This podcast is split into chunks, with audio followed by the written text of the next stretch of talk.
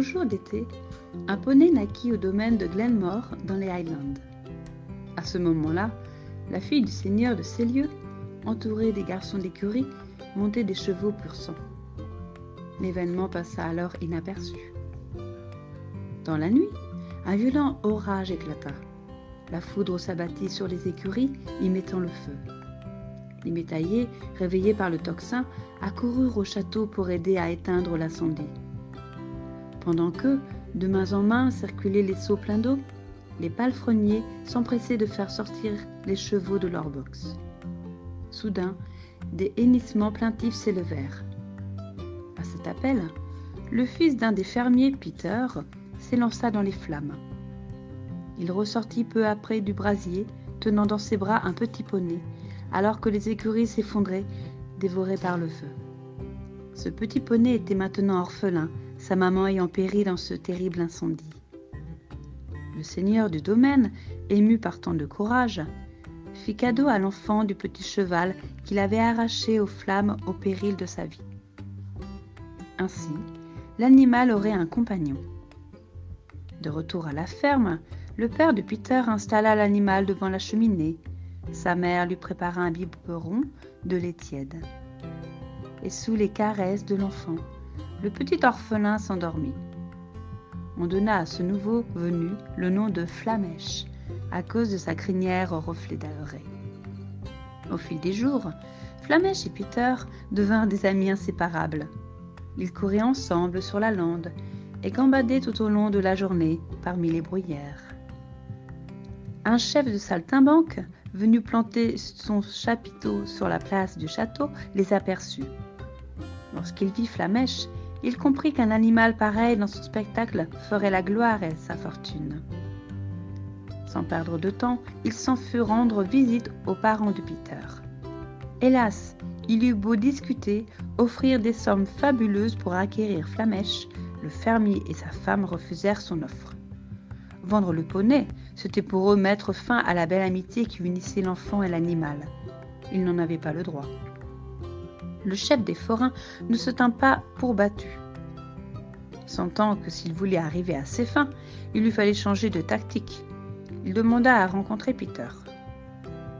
Cet homme qui avait le sens des affaires proposa au garçonnet de faire, en compagnie de son poney, le tour du monde. À ces mots, Peter sauta de joie. Il n'en croyait pas ses oreilles. Lui et Flamèche allaient vivre un vrai conte de fées. Ce fut la fête ce soir-là dans l'humble chaumière. Au cours de ce tour du monde, notre poney à la crinière d'or devint célèbre. De très grands rois se déplacèrent pour le voir. Certains voulurent même l'acheter en le payant son pesant d'or et de pierres précieuses.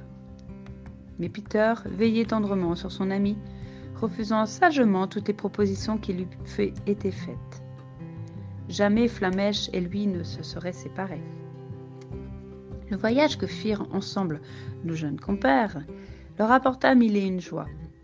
Flamèche fut gâté, entouré et bichonné. Peter reçut de magnifiques présents et mangea à la table de monarques et d'hommes célèbres. À bord de ce gros paquebot ou en chemin de fer, il sillonna le monde entier et visita de beaux pays. Puis un jour, las de cette vie, Peter et Flamèche éprouvèrent le désir de rentrer à la maison. Avec l'argent qu'il avait amassé, Peter acheta un cottage qu'il offrit à ses parents. À cette jolie maison, il ajouta une vaste prairie et un morceau de lande pour son ami Flamèche. Comme ils allaient être heureux dans ce paradis où la vie s'écoulait, s'écoulerait douce et paisible, au rythme des quatre saisons. Devenu adulte, Peter n'eut plus beaucoup de temps à consacrer à son ami.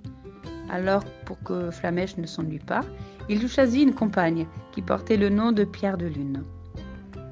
Flamèche et Pierre de Lune eurent une si nombreuse descendance que Peter put faire cadeau à chaque enfant de son village d'un poney et donc d'un ami.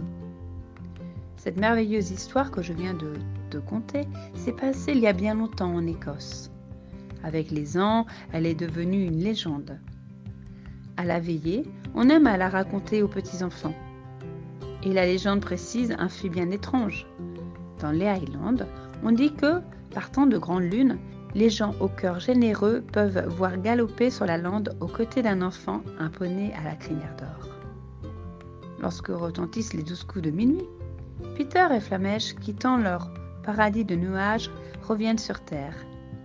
Ils sèment durant une nuit entière la richesse. En effet, de la crinière de Flamèche s'échappe une poussière d'or, si épaisse qu'en un court instant toute la lande en est entièrement couverte. Mais cette fabuleuse richesse n'apparaît qu'aux personnes qui possèdent un cœur aussi pur que le précieux métal. Dès que chante le coq, aux premières lueurs de l'aube, Peter et Flamèche s'envolent de nouveau pour les nuages. Alors, sur la lande, souffle le vent. Sur ses ailes, il emporte ce qui reste de cette poussière d'or pour qu'au firmament naissent de nouvelles étoiles. Thank you.